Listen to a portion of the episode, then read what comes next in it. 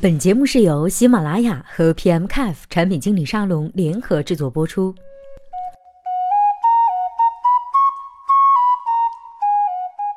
Hello，大家好，今天要和大家来分享的干货题目叫做“四个角度教你评估一个产品用户体验的好坏”。以下呢是来自踩单车的悟净的提问：如何判断一个产品用户体验的好与坏呢？以下是来自原抗 ERPPM 的回答。其实这个跟行业有关，看面对的是什么样文化水平的使用者。有的产品就是专业性较强，相关的专业术语对使用者有要求；对于用户体验，或许有相关的专业人士有过相关的条条框框的定论。下面呢来说点个人的理解：一、使用性能，也就是通常说的响应速度，这个最重要。给人个指令无响应，何来体验呢？一首页加载的速度，这呢是给人的第一印象，也是看脸面的时候。二界面交互速度，打开频道页响应速度。三高频操作的体验，例如点赞生效的反馈是无需同步与数据库交互的。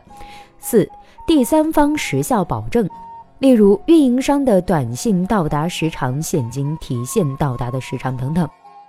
二、使用难易度，页面打开后是否存在使用障碍呢？一、不给帮助，不给提示，路边随便找个大妈大叔应该可以使用，比如说打车软件、团购软件、超市结账。二、生僻名词犹豫时长，对四段名字需要百度才知道，或者问了朋友才知道。稍微专业点的产品可以忍受相关对专业的词汇。三、所见即所得。例如点一个按钮就知道是干嘛，比如说 New dot PM Cafe 上方的加发布的示意就非常明确，相信没有产品经理不了解吧。三、使用舒服度，用着舒服吗？一、关于配色是否符合大众审美或者具有产品辨识度的统一色。二、现况搭配比例是否优美？例如通常说的黄金比例。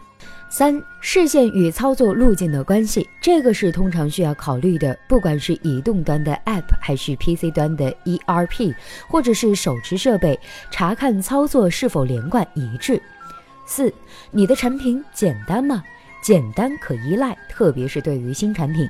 一、简单会减少学习的成本；二、简单会印象深刻。三复杂的事情简单化，这个大家应该都认同。不认同的应该是没有对一个功能经过精雕细琢。当你真正把一件复杂的事情变简单的时候，你是非常有成就感的。可能你就是制定流程、树立行业标杆的人了。下面来说一下我的血泪教训提示。一款产品，用户的使用习惯养成后，整体架构千万不要随便改变，因为会增加使用成本。而且人们通常会乐意处在一个熟知的舒适区域，如果突然发现不是之前认知的那个事物，往往会排斥。逼不得已的改造也是有的，但是得看情况。